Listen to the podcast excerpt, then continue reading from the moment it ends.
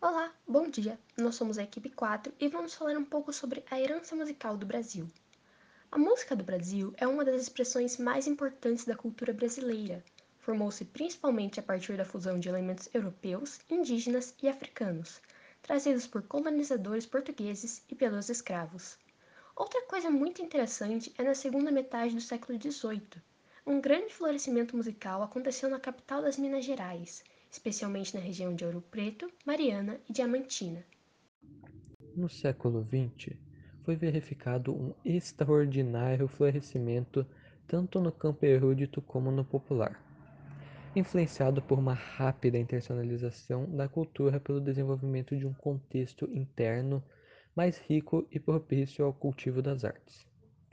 É o período em que a música nacional ganha também em autonomia e identidade própria, embora nunca cessasse e de fato crescesse. A entrada de novas referências estrangeiras. A produção de Vila Lobos é o primeiro grande marco do brasilianismo músico erudito, mais tarde desenvolvido por muitos outros compositores e combatido por outros, que adotaram estéticas como o dodecafonismo e mais tarde a música concreta e música eletrônica. No mesmo período, a música popular ganha o respeito das elites e consolida gêneros que se tornam marcas registradas do Brasil, como o samba e a bossa nova, ao mesmo tempo em que o rock e o jazz norte-americanos são recebidos no país com grande sucesso e adquirem feições próprias e conquistam legiões de fãs. E aí, gente, tudo bem com vocês? Vamos falar um pouquinho da música do classicismo.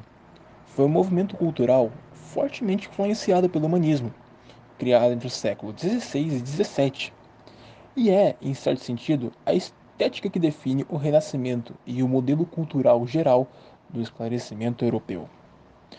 O classicismo é o hábito da arte ocidental de retomar os valores grego-romanos, tendo estado presente em diferentes épocas de nossa história e influenciado em alguns períodos mais e em outros períodos menos a vida cultural no Ocidente. Nesse segundo sentido, Autores bem diferentes como Jung e Nietzsche podem ser considerados classicistas. Ah, o romantismo. A música do romantismo é aquela composta segundo os princípios da estética do próprio romantismo. Ela é predominante durante o século XIX na história da música, correspondente ao período que seguia ao classicismo.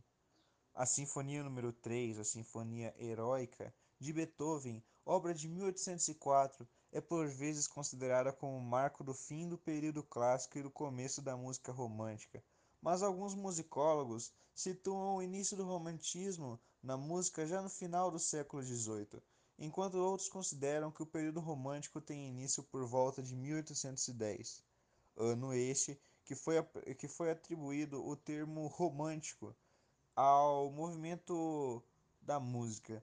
Ele antes era apenas atribuído ao movimento literário. O romantismo teve como fim entre os anos de 1880 e 1910. Aí vai variar do, do autor. Cara, 1910. Ah, esse ano, apesar de controverso, ele é usado por muitos historiadores como o começo do nacionalismo. Foi marcado pelo fim do integralismo italiano, francês e principalmente do alemão. Ah, voltando um pouco, já em 1866, uh, já tinham alguns compositores preocupados porque o Brasil não tinha uma autenticidade, assim, uma música, uma identidade brasileira musical. Uh, então foi aí que em 1922, na Semana da Arte Moderna, que apesar de não ter envolvido muita música, né, mas da arte mesmo, uh, foi tratado também um pouco sobre música. E esse movimento foi de muito impacto na reformulação dos conceitos sobre o que, que era a arte nacional brasileira. Nessa, ocasi nessa ocasião específica, é, se apresentou Heitor Villa-Lobos, um grande compositor que veio a ser a maior figura do nacionalismo musical brasileiro. Né? Ah, ali junto com ele, na parte da arte e da escrita, a gente tem Mário de Andrade, de Cavalcante, porém ele né, foi o ícone, vamos dizer assim, o pioneiro da da identidade musical brasileira que a gente conhece hoje.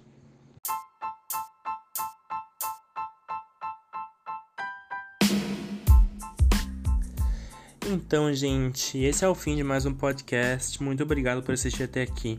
Essa foi a nossa interpretação da herança musical na formação do povo brasileiro. E espero que vocês tenham gostado.